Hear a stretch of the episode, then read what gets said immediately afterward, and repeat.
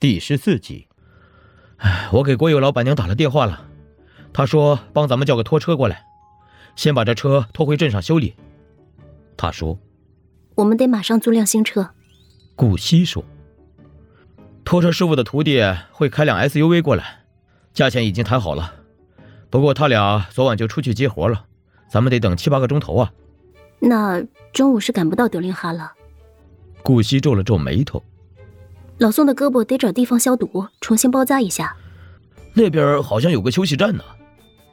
大盹儿指了指北面，说不定是个卫生站，要不就是加油站，有热水。他说着，从青岛的吉普车后备箱里拽出了自己的行李，打开来翻找出一盒方便面，坦然面对着其他人诧异的目光。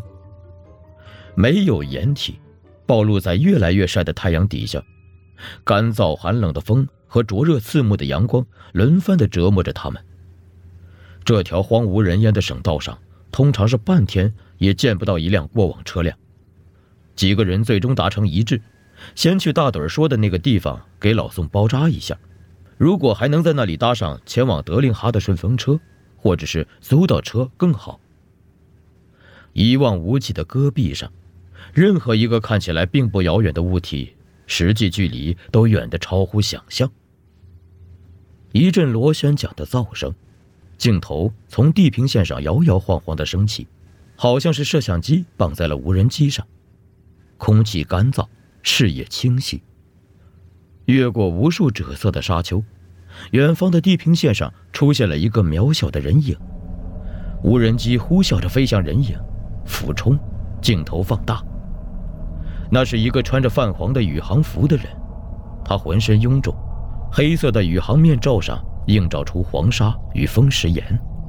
他抬起头，朝着无人机挥手。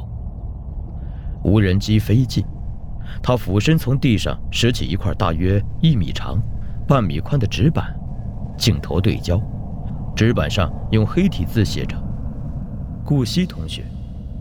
他将这块纸板放在脚边。双手举起第二块，朝无人机方向展示。我已老大。接着，第三块，你也不小。第四块，认识这么久。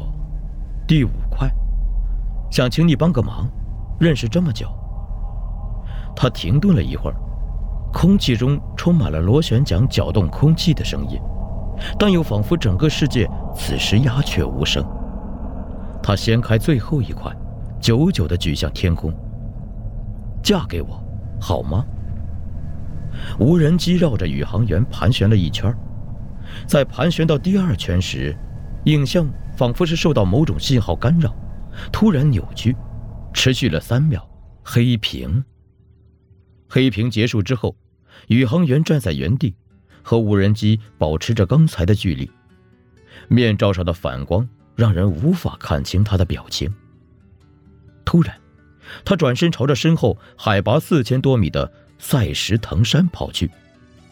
大盹儿话外音：“哎，周阳，周阳，你干嘛？”他既没有回答，也没有回头。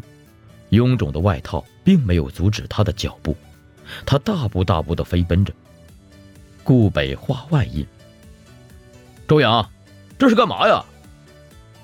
无人机摇摇晃晃地降落在戈壁上，镜头被一块风化石挡住。黑屏。镜头再次开启，对焦，一只手把无人机从地上拾起来。老宋带着哭腔问：“他去哪儿了呀？”顾北话外音：“充好电了。”无人机再度飞起，镜头俯视着地面。能看到顾北、老宋、大盹儿三个人的头顶。无人机朝赛什腾山方向飞去，茫茫戈壁上空无一人。录像结束。他们足足走了两个钟头才到。令人失望的是，那并不是什么休息站，而是一个被牧民遗弃的蒙古包群落。海西州的游牧民驱赶着牛羊，沿水草丰美的地方迁徙。这里只是他们往年迁徙途中一个临时站点。蒙古包里没有供电设施，也没有床铺，只剩几床被虫蛀烂了的棉絮。他们找到几桶浑浊的液体，可能是水，也可能是油。大盹儿捧着那盒没开封的方便面，欲哭无泪的。顾惜因地就简的帮老宋重新包扎了一下伤口。顾北打开随身携带的水壶，把仅剩的一点水分给了另外三人喝了。他建议大家分散开来，在几个蒙古包之间继续搜寻有用的东西。不知道为什么，顾惜总感觉这里似乎还有第五双眼睛正在注视着他们。他四下环顾，明晃晃的阳光下，并没有别的人。顾惜问顾北：“拖车师傅走到哪儿了？什么时候能到？”顾北搜寻了一番信号，走到蒙古包背后去给国有老板娘又打了个电话。顾北打完电话，两个人分成两组，在几个蒙古包之间继续搜寻可用的东西。只要稍微抬高音量，即使看不见人影，也能互相听见声音。啊，拖车师傅昨天晚上给人跑车去了。花土沟有人娶亲，他要中午喝了喜酒再过来。我把这儿的定位发给他了，咱们不用再走回省道上去了。他不怕酒驾？老宋问。他徒弟开车。哎，这奇了怪了，什么人是半夜娶亲呢？大盹儿也问。顾北无可奈何道：“哎，老板娘说啊，青海这边的蒙古老乡都是半夜娶亲的，因为害怕遇到民间说的一种不吉利的东西。”啊老宋一听，抱紧了胳膊，往顾北身上靠过去。别说了，吓人！什么不吉利的东西？顾惜问。唉，一种障鬼，总在有亮光的地方出现，伸手不见五指的夜里啊，反而不会出现。顾北说。他一出现，就会附在人的身上，让人发疯、学羊叫什么的。呸呸呸！顾北，你别吓人了。老宋真的被吓得不轻，使劲拧了顾北胳膊一把。青海的蒙古族管理战鬼附身的人叫乌瓦达丹，就是鬼奴的意思。顾北说：“也许这种战鬼呢，只是某种引起人疾病发作的寄生虫。沿海一带的蟹农不是也有蟹奴的说法吗？老宋他们老家就有啊。”蟹奴，顾惜还是第一次听到这个词儿。然后蟹奴的卵巢就从螃蟹肚子里那里爆出来，黄澄澄的一坨，好些不懂的人还当那是蟹黄给吃掉了。顾惜听得想吐，他发现不知道什么时候和自己组队的大盹儿不见了踪影。被蟹奴寄生的螃蟹不脱皮，也不交配繁殖，更不能吃，所以蟹农遇上这样的僵尸螃蟹，一般只能扔掉。老宋说：“哎，你们看没看过一部讲？”亚马逊雨林里的僵尸蚂蚁的纪录片啊！大盹儿突然插话进来，听声音，他应该是在十米开外的地方。那个更有意思，有一种真菌呢，专门寄生在蚂蚁身上，它先控制蚂蚁的腿，让蚂蚁离开地表的巢穴去流浪。这时啊，蚂蚁还是活的，还有自己的意识。被寄生的蚂蚁会反常的朝着树冠爬。虽然它本性是喜阴的，但这会儿呢，哥们的脚已经不听话了。等蚂蚁爬到树冠上，就会使劲咬住一片向阳的树叶，再也挪不了窝了。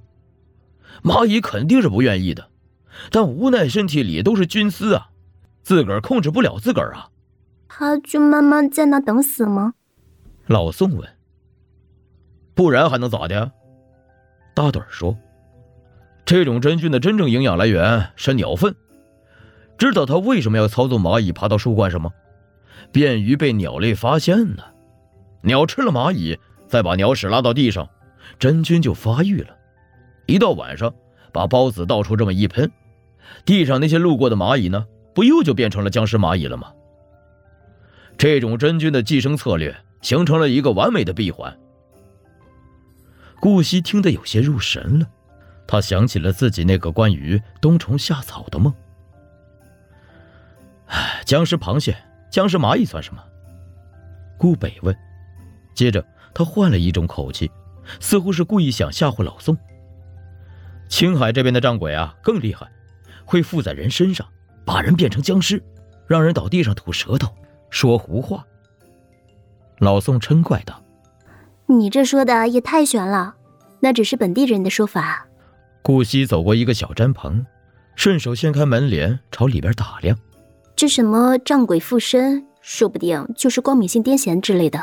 顾北正要接话，这时老宋从他身后紧走两步，上前猛地拉了一把他的袖子。顾北这才想起姐夫周阳也是光敏性癫痫患者，便不再和顾惜争辩了。可是为什么这里会有障鬼的传说和半夜娶亲的传统呢？顾惜自言自语：“光敏性癫痫的发病率高的有点反常了，而且从古至今发病率一直都很高。”小毡棚里空空如也，顾惜又朝前走向另一座较大的蒙古包。他刚一拉开蒙古包的门帘，便闻到里面传出了一股密闭空间特有的臭味。